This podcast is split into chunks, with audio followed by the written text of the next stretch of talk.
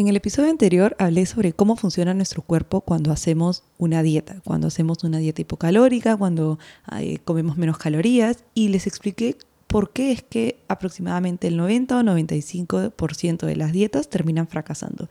Y no solo fracasando, sino que se cree que dos de cada tres intentos de perder peso terminan en una ganancia de peso, es decir, la dieta engorda. Pero creo que hubieron algunos puntos que quizás no quedaron muy claros y quiero profundizar en ellos. Entonces, en este episodio de Pizca de Salud voy a estar hablando de si es que la mayoría de dietas fracasan, ¿cómo es que puedo hacer para bajar de peso?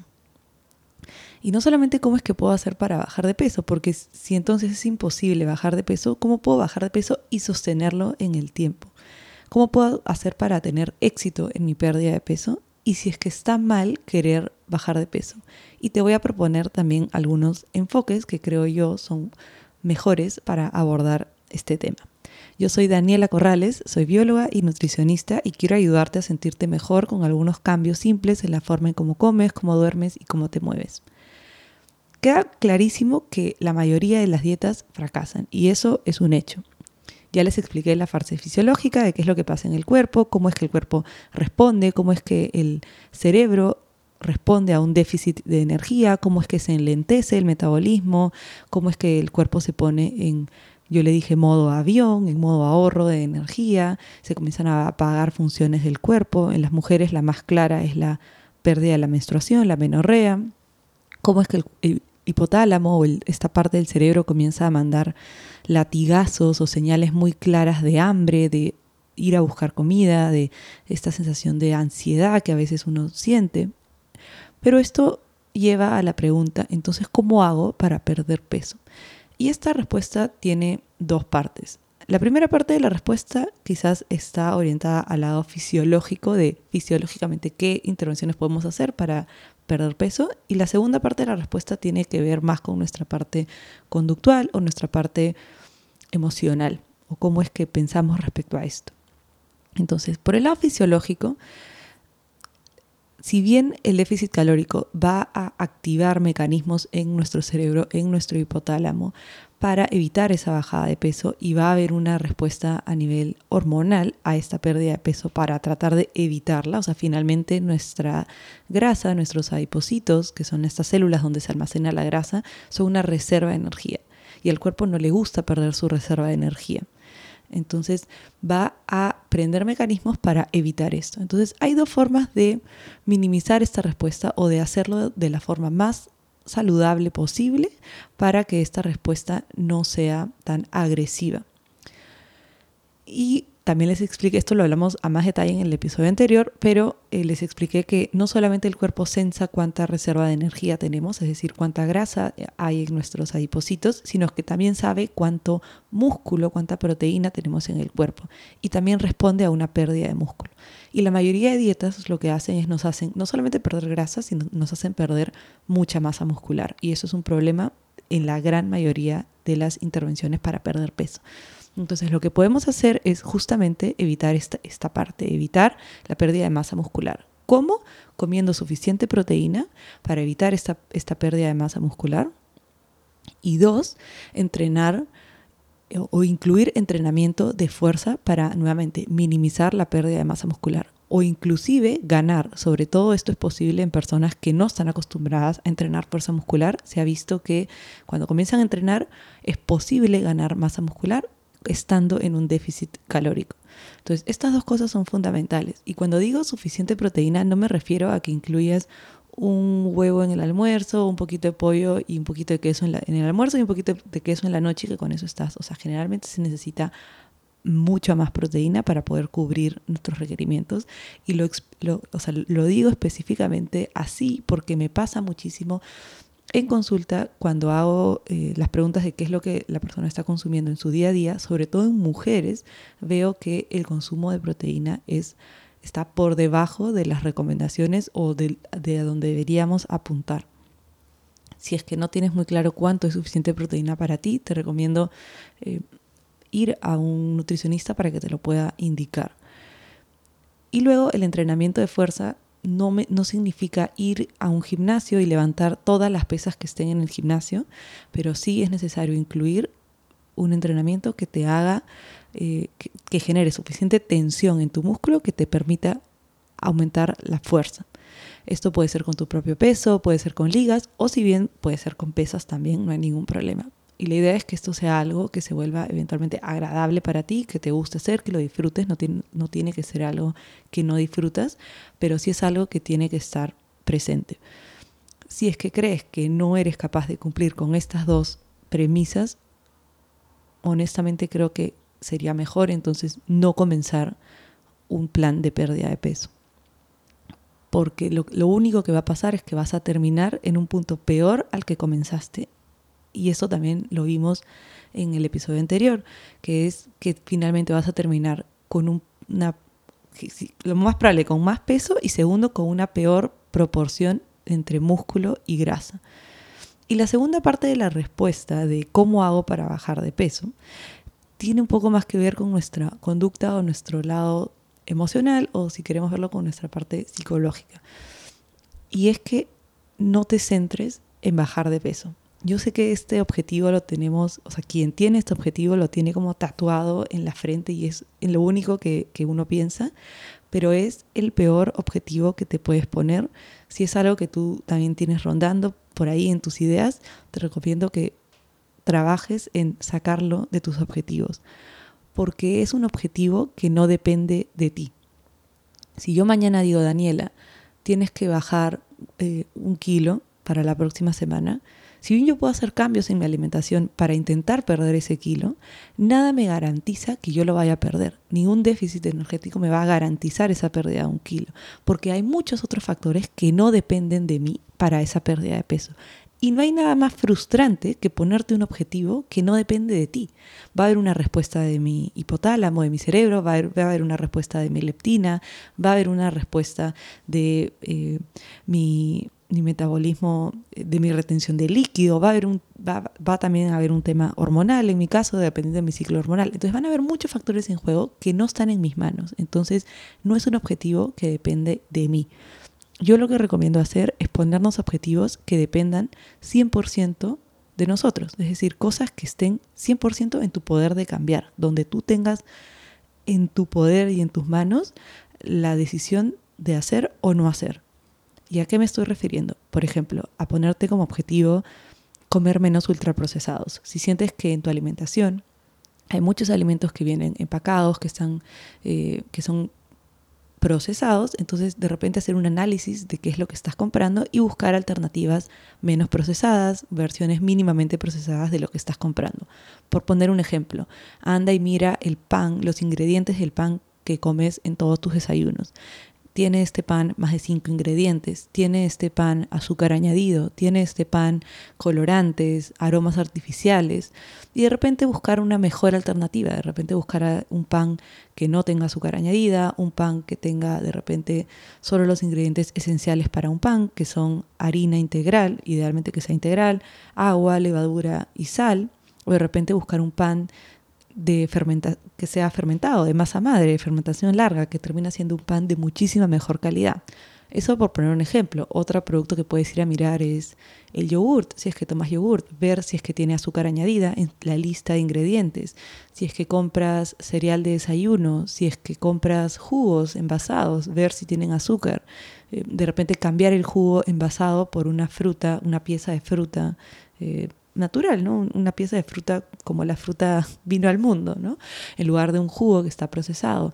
Eh, revisar, por ejemplo, barritas de cereal que de repente puedes estar comiendo y así hacer una evaluación de los productos que estás comiendo para comer menos productos ultraprocesados. Eso depende 100% de ti. No es algo que está que dependa de otras cosas, que dependa del, del azar o del destino o de tu metabolismo. Otro objetivo podría ser comer más verduras. Decir, ok, a partir de mañana voy a llenar mi plato del almuerzo con medio plato de verduras. Es decir, lo que sea que yo coma, el 50% van a ser verduras. Depende 100% de ti. Es algo que tú puedes hacer, simplemente ponerle más verduras a tu plato. Eh, de repente puedes decir, voy a preferir alimentos que me den más saciedad para terminar más satisfechos eh, mis comidas. Entonces decir, ok, ¿qué me da más saciedad? De repente puedes evaluar si te da más saciedad tener un desayuno con avena o con pan integral. O de repente evaluar si te da más saciedad comer arroz blanco o papa. De repente te das cuenta que comer papa sancochada te da más saciedad que comer arroz blanco. Eh, de repente te das cuenta que la quinoa te da más saciedad que comer fideos o que para sentirte satisfecho tienes que comer mucho más fideos de lo que comerías de quinoa. Y así ir evaluando qué alimentos te dan más saciedad para que puedas terminar tus comidas satisfecho, con una sensación de, de, placer de, haberte, de haber comido, de haberte nutrido y poder llegar a tu siguiente comida sin un hambre voraz. Está bien llegar a la siguiente comida con apetito, pero no se debería llegar a la siguiente comida con un hambre voraz o sentir ansiedad en el, interín entre estas dos comidas, sentir ganas de tengo que ir y comerme lo que sea porque me muero de ansiedad. Cuando esto pasa generalmente es porque la comida anterior no dio saciedad o no estaba correctamente balanceada para permitirnos llegar a nuestra siguiente comida sintiéndonos satisfechos. Y esto me lleva al cuarto punto que les iba a recomendar y es comer comidas completas. A veces, por miedo a engordar, tenemos comidas que son incompletas, es decir, quitamos los carbohidratos, por ejemplo, o quitamos las grasas porque creemos que las grasas nos engordan. Y tener comidas que no son completas terminan desencadenando que nos dé ansiedad antes de llegar a nuestra siguiente comida o que lleguemos a la siguiente comida con un hambre voraz, con ganas de comernos hasta el plato y la mesa porque nos morimos de hambre. Entonces es importante que las comidas tengan alimentos ricos en proteína, alimentos ricos en carbohidratos, sobre todo carbohidratos mínimamente procesados con la mayor cantidad de fibra posible. Eh, si es que no sabes a qué me refiero, elegir, por ejemplo, eh, menestras. En Perú le decimos menestras, yo sé que en otros países se les dice granos, pero me estoy refiriendo a los frijoles, los garbanzos, las lentejas, payares, habas. Este grupo de alimentos tiene una cantidad enorme de fibra. Podemos elegir también tubérculos, que por ejemplo papa, camote, yuca o yuquito. Podemos elegir, si vamos a elegir cereales, buscar cereales que estén enteros, que tengan toda su fibra, como por ejemplo elegir el choclo o el maíz, que no que esté con toda su fibra, que no lo hayan procesado. Si vamos a comer arroz, que sea arroz integral si vamos a comer eh, quinoa, que sea, eh, bueno, si la quinoa, lo bueno de la quinoa es que no se le quita la fibra, siempre está con su fibra ahí. Eh, podemos elegir, también podemos comer trigo, si es que el trigo viene en su forma entera y no refinada. Y no es que no puedas comer la versión refinada, es que de repente la versión refinada todos los días no está dándote el resultado que tú quieres. Entonces, buscar alimentos con más fibra, mínimamente procesados, te van a dar más saciedad para sentirte más satisfecho con tus comidas y poder llegar a tu siguiente comida con apetito, pero sin voracidad, sin ganas de comerte todo lo que tienes al frente. Muchas veces me dicen, eh, Daniela, yo siento mucha ansiedad. Yo sí me siento satisfecho cuando como, pero siento mucha ansiedad. Y cuando hacemos un análisis, lo que terminamos encontrando es que no, no habíamos llegado a la saciedad con la comida. Habíamos cubierto la sensación de hambre, mas no hemos llegado a saciedad. Entonces, al poco rato, comenzamos a tener hambre de nuevo. Y uno lo confunde con, con que es ansiedad, cuando no es ansiedad, es que nuestra comida anterior no nos, no nos, no nos dio saciedad, no nos llenó. Entonces, a la hora o dos horas, el cuerpo tiene hambre de nuevo. No es ansiedad, es hambre, es que no has comido suficiente. Y esto no está mal. A veces sentimos que si comemos más, hasta sentirnos satisfechos, vamos a terminar engordando, vamos a terminar ganando de peso. Y esto no tiene por qué ser así.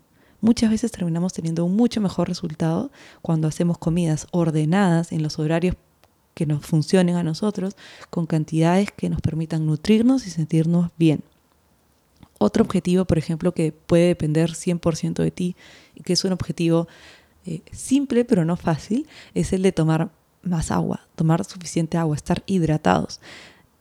Esto es algo que podría decir al 90% de personas con las que he conversado, siempre me dicen, ay, sí, tengo que tomar más agua, tienes razón. Y muy pocas personas me dicen como, no, eso no es un problema para mí, yo siempre estoy hidratado.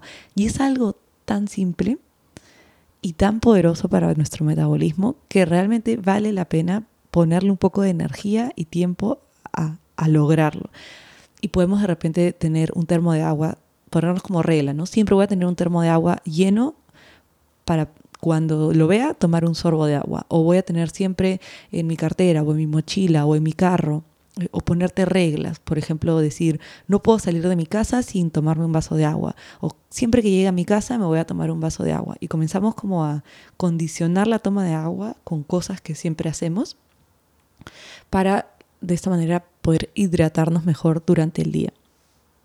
Otro objetivo, por ejemplo, podría ser comer más nueces y semillas. Yo cuando hago las preguntas de frecuencia de consumo, es un cuestionario que te pregunta cada cuánto comes tal alimento, ¿no?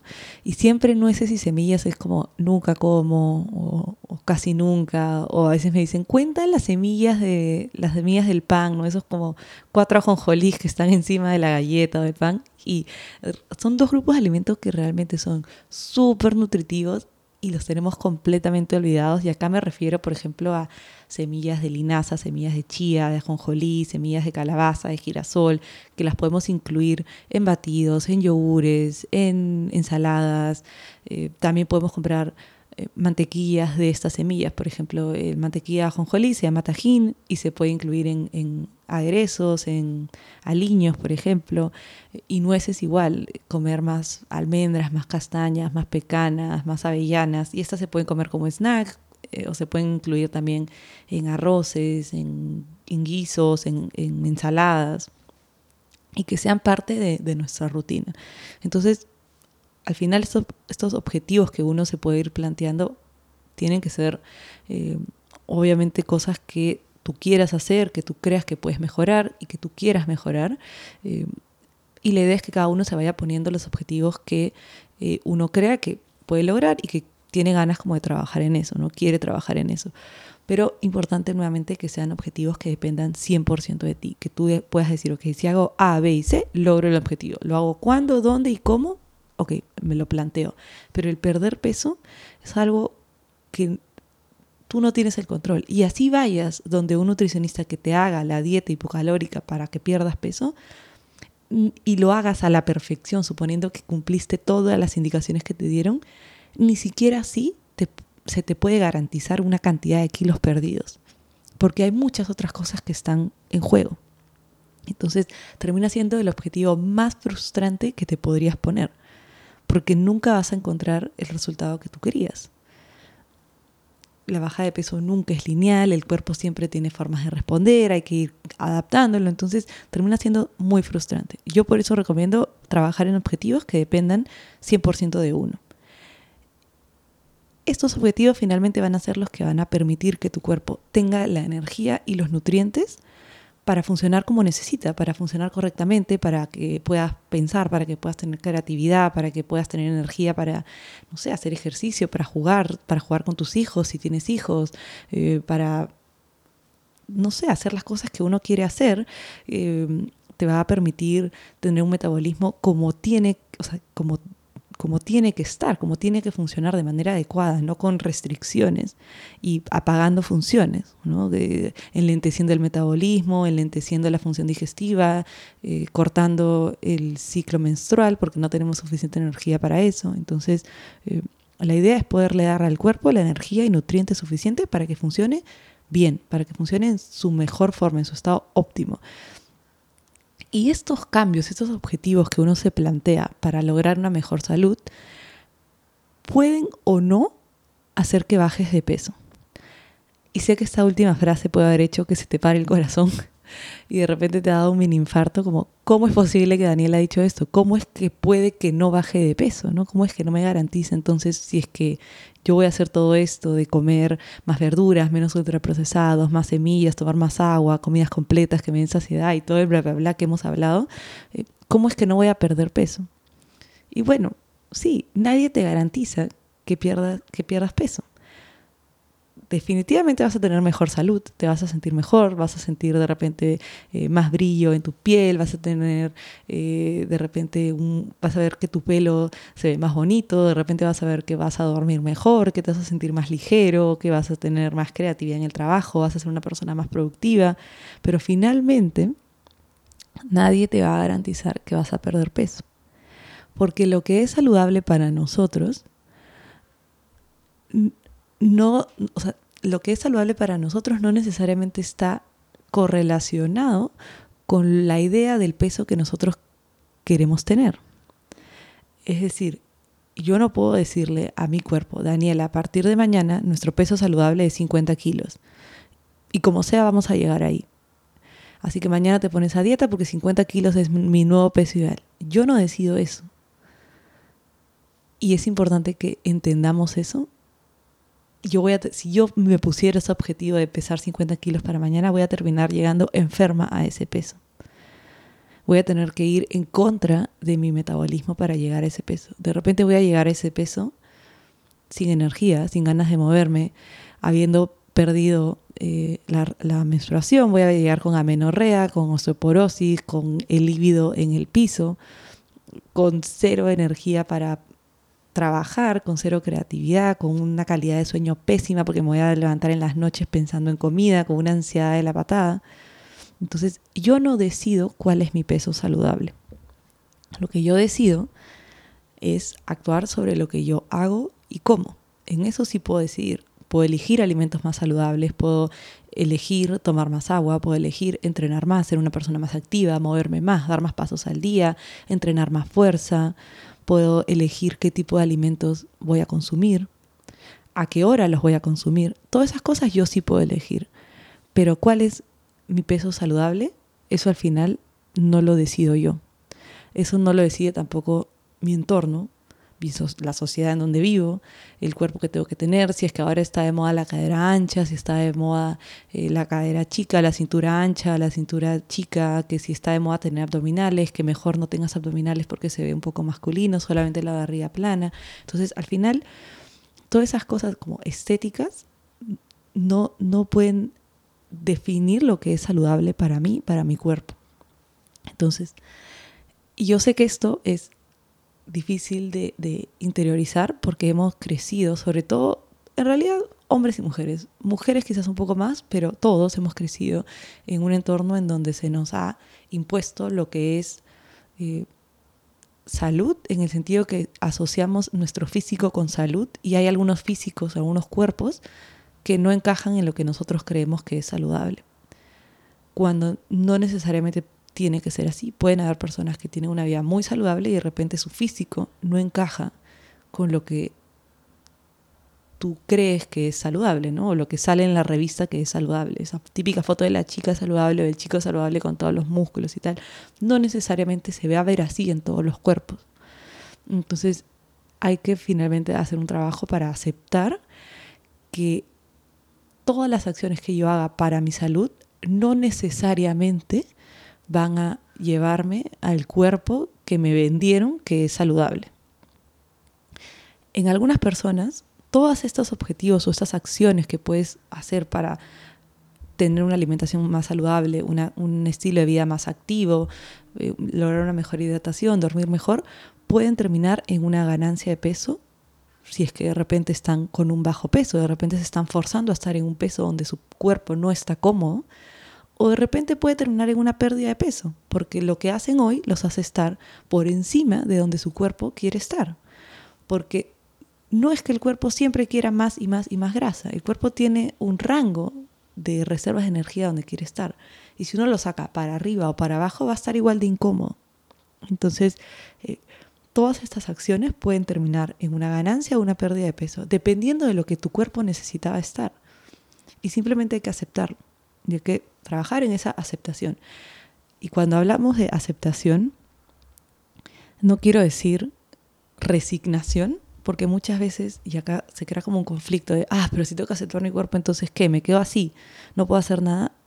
No, no es así. Aceptar es decir, ok, acepto que, que la salud física de mi, o sea, la salud física no, sino cómo se ve mi cuerpo, no necesariamente va a ser lo que la revista me vendió que es saludable y lo acepto como es. Y definitivamente no me resigno a cualquier cosa, porque lo que yo voy a hacer es voy a aceptar y con el amor propio que me tengo voy a hacer voy a tomar acciones en nutrirme mejor, en dormir mejor, en hidratarme mejor, en moverme más y moverme mejor y sentirme mejor y ser más creativo y qué sé yo, eh, finalmente tener más salud, sentirme mejor conmigo mismo. Entonces, no no, es, no confundamos el aceptarnos y el aceptar nuestro físico con, con, resignarnos y decir, ah, ya, ya fue, no voy a hacer nada, porque no, no es lo mismo. Y a veces esto se confunde. También quiero hablar sobre si es que está mal o si es que yo creo que está mal querer bajar de peso. Definitivamente creo que no, no está mal querer perder peso, pero creo que antes hay que entender desde dónde viene este deseo. Muchas veces creo que queremos perder peso porque se nos ha impuesto esta idea de que tenemos que ser más flacos eh, o que tenemos que llegar a tener tal cuerpo, que a veces ese cuerpo que vemos en la revista, ni siquiera el modelo de la revista tiene el cuerpo, porque se lo editaron, eh, y tenemos estas como ideales o, ideas de, lo, de donde queremos estar o el cuerpo que queremos tener, que no necesariamente es nuestra idea, sino está completamente influenciada por, por nuestro entorno. Entonces, y ahí sí creo que, que eso está, entre comillas, mal. O sea, entiendo de dónde viene, pero no es justo que nos sintamos así, no deberíamos de sentirnos así, deberíamos poder sentirnos felices y contentos y aceptar el cuerpo que tenemos y disfrutar el cuerpo que tenemos y hacer lo que nos da la gana con nuestro cuerpo. Entonces, eh, sí, yo creo que deberíamos de hacer un trabajo por rechazar esta eh, como mentalidad de, de dieta, esta mentalidad de que tenemos que lograr un cuerpo ideal, porque ese cuerpo finalmente no existe. Y trabajar quizás en más ese, ese lado de nuestro autocuidado, de lo que hago para cuidarme, las acciones que yo hago para cuidarme, las acciones que yo hago que me hacen sentir mejor, que me gustan, que, que noto un beneficio de hacer este esfuerzo por, no sé, comer verduras, noto cuando hay un beneficio de esforzarme por tomar más agua y lo aprecio y lo veo ya como una forma de cuidarme a mí misma, ¿no? Por ejemplo, a mí me gusta ir a hacer ejercicio, no porque quiera tener un cuerpo tal y cuál, sino lo que me gusta es que me cuido, me hace sentir bien, lo disfruto, salgo feliz cuando he entrenado y mi día es mucho mejor cuando entreno que cuando no entreno. Entonces, trabajo o, lo, enfoco desde la autocompasión, desde el autocuidado y no desde necesito el cuerpo, ¿no? Tengo que, tengo que bajar de peso. Eh, también, y, generalmente ese trabajo es, es algo que se hace más con un psicólogo que con un nutricionista o, se puede hacer también eh, en paralelo, pero también hay que tratar de reconocer o hacer un trabajo de entender eh, de dónde viene estas ganas de perder peso o por qué es que queremos perder peso. No está mal quererlo, es completamente entendible por qué lo queremos, pero a veces no nos cuestionamos por qué es que quiero perder peso, por qué es que quiero verme más flaco o más delgado. A veces asociamos el perder peso o el ser más flaco con que la gente me va a querer más o que voy a ser más buena o voy a ser más exitosa, en el trabajo me van a ver mejor si es que pierdo peso, eh, me van a ver como perfecta, em, eh, me van a ver como que tengo disciplina, como que soy saludable y si es que no, soy todo lo opuesto, ¿no? Soy una floja, eh, no soy saludable, no me importa mi cuerpo, me he abandonado, me veo desaliñada. Cuando verte más flaca no tiene nada que ver con estos valores. Al final, el ser querida, ser buena, ser exitosa, no tiene nada que ver con el físico que tiene la persona. Entonces, hacer un trabajo en, en de dónde viene esta idea de que tengo que perder peso. Y también, cómo es que el hacer dietas ha interferido en nuestra vida. O sea, muchas veces el, hacer una dieta ha afectado nuestra vida en formas en que ni siquiera lo hemos reconocido o nunca nos hemos parado a entender cómo es que estas dietas han afectado a mi vida. Eh, si he dejado de ir a eventos por, por mis dietas, ¿no? O sea, si es que evité eventos sociales por tener que hacer dietas, si, es que el hacer dietas me generó algún trauma, si es que eh, hay comentarios que me lo dijo mi mamá, o si es que me lo dijo una amiga, o me lo dijo hasta un doctor, que me hicieron sentir mal y, cómo esto ha afectado eh, mi relación con mi peso y, y, la razón por la que yo quiera perder peso. Y finalmente, hacer un trabajo de ver beneficios de vivir a dieta o no vivir a dieta. Y esto es algo que yo también recomiendo hacer muchísimo, y es decir, ok, evaluar qué diferencias hay o qué beneficios yo veo entre hacer dieta, qué, me gusta y qué no. Definitivamente hay cosas que a uno le gusta porque se siente como en poder, que tengo, eh, es mi forma de atravesar traumas, me siento que tengo las cosas en control, pero también evaluar qué cosas no te gustan y hacer eh, una reflexión sobre cuál es otra forma en cómo yo lo puedo abordar, cómo lo puedo abordar desde el autocuidado y no desde el castigo de, tengo que hacer dieta para perder peso. Entonces, yo siempre trato de, proponer un nuevo enfoque a este quiero perder peso y más bien verlo desde quiero cuidarme, quiero tener una dieta más saludable y acepto que esto puede o no hacer que yo baje de peso. Eventualmente tengo que simplemente aceptar que estas acciones me hagan eh, ver más flaca o no, pero definitivamente que sí me hagan sentir mejor conmigo misma, que me hagan disfrutar más mi alimentación, mi vida, mi forma de de, vivir, de, la energía que tengo, de, cómo duermo, de cómo me siento.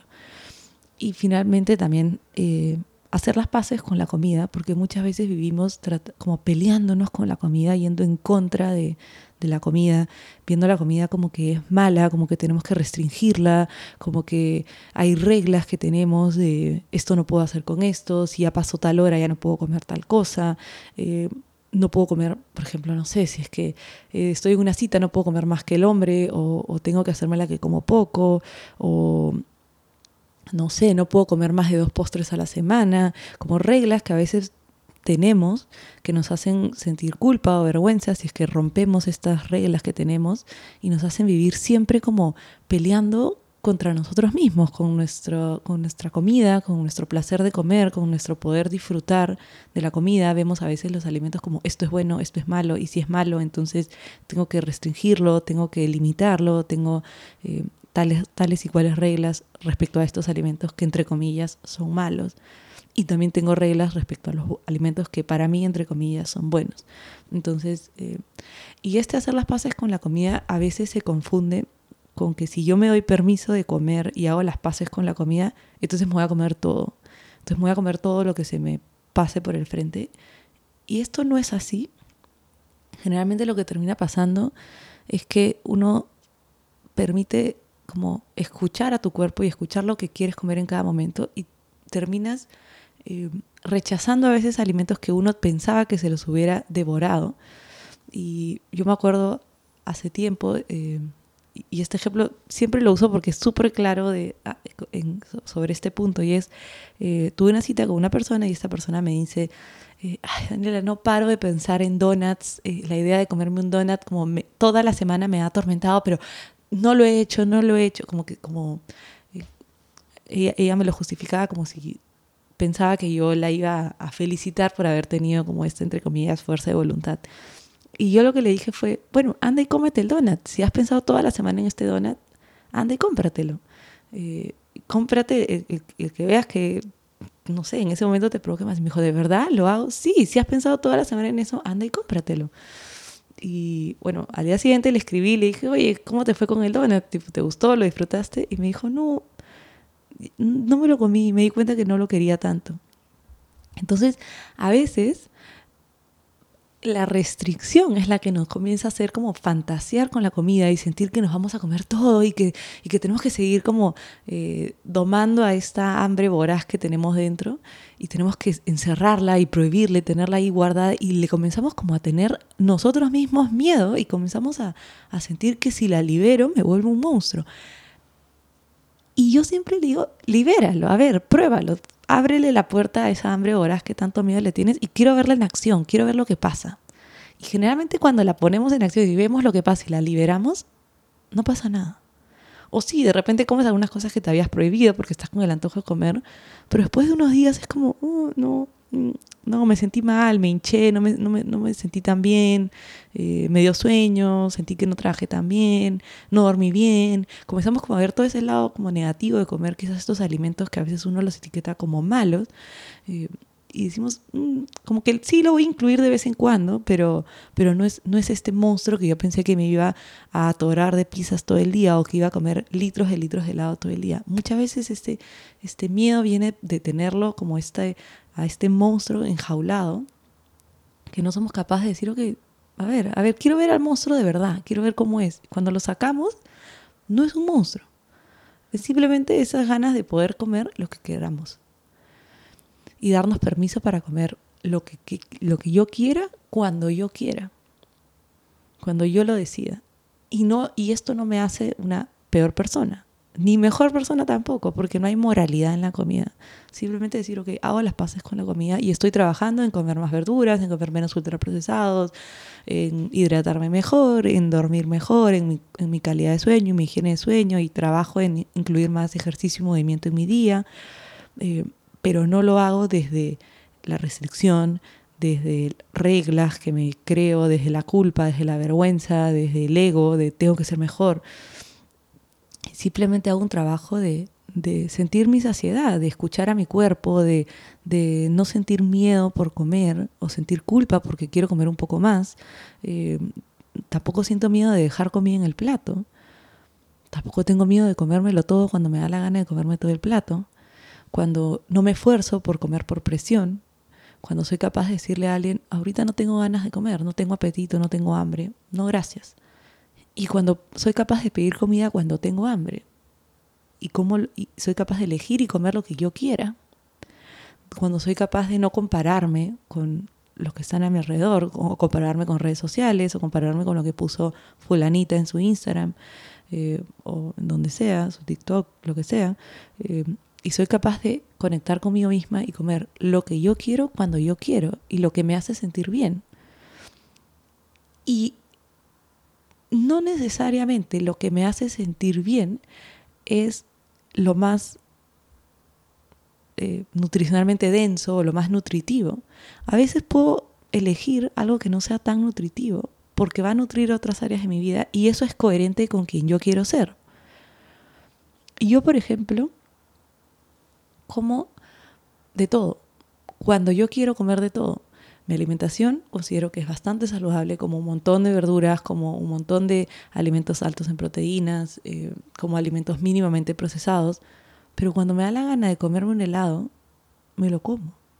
Y si me da ganas que sea un helado de una bola, un scoop, es de un scoop. Pero si quiero que sean dos o tres, también pueden ser dos o tres. Y no tengo ni media culpa de comérmelo de esa manera. Y eso es un trabajo que yo he ido haciendo con el tiempo, porque obviamente hay la presión de, uy, si eres nutricionista, a ver qué es lo que va a comer. Y me ha pasado mil veces que estoy sirviéndome comida y me dicen, a ver qué escoge la nutricionista. Y yo veo el plato y digo, ¿qué pensarán? Pero es lo que la nutricionista se quería comer en ese momento. Y a veces sí, mi plato puede estar lleno de verduras porque en ese momento me provocaba comer verduras. Pero puede ser que si en ese momento no quería, no, no, es, no va a ser así. Entonces, no ponerle como una moralidad a lo que estamos eligiendo, sino simplemente decir, ok, cada oportunidad que yo tengo para comer va a ser un voto hacia la persona que yo quiero ser. Y la persona que yo quiero ser es una persona que disfruta de su alimentación, una persona que se nutre, una persona que eh, le gusta comer eh, lo que quiere comer, lo que disfruta comer en ese momento, que le gusta comer eh, alimentos nutritivos porque le gusta sentirse bien, pero también le gusta comer de vez en cuando comida que quizás no es la más nutricionalmente densa y no siente ninguna culpa de elegirlos. Entonces, eh, yo sé que todo esto que, les he hablado ahora es bastante complejo y hay que trabajarlo porque es ir literal en contra de toda esta eh, cultura que tenemos, esta idea de lo que tenemos que es perder peso eh, y, hay que aceptar que este cambio va a ser a, largo plazo, es un, es un, camino bastante largo eh, y también aceptando que es un camino largo, también creo que nos ayuda a no ponernos esa presión de que tengo que eliminar todos estos pensamientos de mi cabeza porque son nuevamente pensamientos malos. Simplemente cuando se te pasen estos pensamientos por la mente, que a mí también me siguen pasando, a veces tengo que bajar de peso y luego yo misma me hablo a mí misma y le digo a mi cabeza, no, no pasa nada, o sea, no tienes que hacer nada, o por qué es que quisieras perder peso, ¿no? Entonces, eh, sí, definitivamente este camino de, cambiar esta mentalidad, de trabajar eh, en, nuestra alimentación, en nuestro cambio de hábitos, eh, desde la autocompasión o desde el autocuidado y no desde el tengo que bajar de peso, no es fácil, se, puede, o sea, se puede hacer con cambios que son simples, pero no que sean simples no quiere decir que sean fáciles y no todo es maravilloso porque a veces van a haber eh, comentarios que te van a hacer o uno mismo va a tener como ideas que se le van a ir cruzando por la mente que van a ser difíciles de, lidiar, pero eh, es un camino que yo creo vale la pena recorrer. Eh, es un camino que definitivamente va a necesitar de esfuerzo, de tiempo, también un poco de, disciplina, y no disciplina desde como va a necesitar como castigo o que, o, que estés, porque a veces se, entiende la disciplina como, como que va, voy a tener a alguien que me va a castigar si es que no lo hago así, sino disciplina de quiero ser coherente conmigo mismo. Y van a ver, van a haber veces donde uno no va a ser coherente con las cosas que quiere ser. Y simplemente decir, ok, ¿qué pasó? Entenderlo y decir, ok, voy a trabajar en esto. Y también puede ser un camino que, que, va, que puede o que va a dar miedo. Va a dar miedo ir en contra de reglas que uno tiene, va a, ir miedo, va a dar miedo de ir en contra de, de, lo que, no sé, tu mamá te ha dicho toda la vida, de lo que tu entorno te ha dicho toda la vida. Puede dar miedo comer sin dietas porque nuevamente no confiamos en nuestro cuerpo. Esta idea de ese monstruo que tenemos enjaulado, de nuestra hambre, que le tenemos miedo porque decimos si lo libero, Dios mío, lo que se puede desatar. Y, y no, es que si yo como todo, a todo lo que quiero, es que no te imaginas todo lo que puedo comer. O sea, y, estos comentarios que digo son comentarios que a mí me han hecho, son comentarios reales. Eh, entonces, eh, es un camino que, definitivamente da miedo, da miedo confiar, da miedo, pero es un camino que eventualmente trae mucha gratificación porque uno comienza a escuchar realmente tu cuerpo, tu hambre, te permites comer hasta estar satisfecho, te permites elegir lo que quieres comer en cada momento y lo que en cada momento te va a hacer mejor a ti. Y no siempre lo que te va a hacer mejor es lo que es más nutritivo desde un punto de vista como nutricional de nutrientes. Eh, puede dar miedo comer de todo cuando tenemos gente que nos está mirando, porque te puedes exponer a comentarios como los que le comenté, a ver qué quiere, qué va a comer la nutricionista. ¿no? Ya a mí esos comentarios no me importan, eh, pero, pero es difícil. ¿no? Eh, a veces hay comentarios que a uno definitivamente le, tocan ahí fibras, entonces hay que, o te tocan los nervios, pero simplemente uno va atravesando esto, ganando herramientas para lidiar con esto. Eh, por supuesto, si necesitas ayuda en, este camino, trabájalo con alguien. Eh, si sientes que es un camino que no puedes atravesar solo, definitivamente busca ayuda profesional porque muchas veces es necesaria y es muy valiosa, es, valiosísimo. Eh, y, y, comenzar también a hacer las paces con la idea de que y esto lo, lo, dije en el episodio anterior también, ¿no? de que la casa siempre gana y cuando dije esta frase me refería a que siempre que tratamos de ir en contra de nuestro metabolismo, de nuestras respuestas fisiológicas, de nuestras necesidades biológicas, las cosas salen mal. Eh, es absurdo pensar que vamos a poder ganarle a, a nuestras necesidades metabólicas de, de hambre o que le vamos a poder a punta de fuerza de voluntad ganar a nuestro hambre, que si yo mañana decidiera que tengo que pesar 10 kilos menos a punta de fuerza de voluntad, le voy a ganar a mi hambre, la casa siempre gana. O sea, nunca le vamos a poder ganar y siempre por algún lado vamos a salir este, trasquilados, ya sea porque se nos van a comenzar a apagar funciones biológicas o porque nos va a dar un hambre terrible, porque no vamos a poder dormir en paz ni vivir en paz sin que no sea pensando en comida, frustrados por comida. Entonces, eh, en lugar de ir contra la corriente, decir, ok, ¿cómo es que puedo trabajar por mí, por mi salud, por mi bienestar, por mi... Y cuando digo salud, no solamente hablo por mi salud física, sino también por mi salud mental, por disfrutar de lo que como, por disfrutar finalmente mi vida, ¿no? Porque, porque la alimentación es una parte muy importante de, nuestra vida. Entonces, ¿cómo puedo comer para disfrutar mi vida y para, sí, obviamente gozar salud y ser una persona eh, activa, con energía y tal, pero, pero no, este, no, no a de querer lograr un ideal que ni siquiera es necesariamente tu ideal, que de repente te lo impusieron el peso que tienes que estar y, quién dice que tienes que estar ahí, ¿no? Em, entonces, eh, sí, si llegaste hasta aquí, perdón por porque el título puede haber sido un, clickbait de cómo bajar de peso, pero sé que esta, esta pregunta es como la más común, es lo que más me suelen eh, preguntar o cuando pregunto el objetivo de por qué quieren tener una cita conmigo, es lo que normalmente lo primero que me dicen, ¿no? Quiero bajar de peso. Em, entonces, em, yo te propongo un nuevo enfoque que, y, es que hay mucho más que se puede conseguir que bajar de peso. Eh, el, bajar de peso realmente no, no te va a dar nada. Eh, más que frustraciones, pelearte con tu peso, ir contra tu, tu cuerpo, ir contra la corriente. Y si es que has escuchado hasta aquí, quiero que sepas que se puede tener una relación mucho más sana con la comida, con tu cuerpo, que estar peleando constantemente contra él y queriendo perder peso a toda costa, ¿no? Y, que se puede eh, aceptar que este nuevo camino puede dar miedo, pero que también hay muchos beneficios de, de atravesarlo y que se puede lograr una, una, al final una vida mucho más tranquila, con una relación mucho más saludable con tu comida, disfrutar mucho más tu comida y sentirte mucho mejor que, que viviendo eternamente a dieta. Realmente eh, a mí me da mucho más miedo que una persona viva toda su vida a dieta, que una persona atraviese este camino de hacer las paces con su cuerpo y de, y de trabajar en el autocuidado, en la autocompasión a la hora de, de comer, de moverse, de cómo duerme, cómo se hidrata, etc. Entonces, eh, te agradezco haber escuchado todo esto, espero que te haya gustado. Como siempre, estoy abierta a escuchar todos los comentarios que, que tengas y nos vemos la próxima semana en un nuevo episodio. Un abrazo enorme y nos vemos.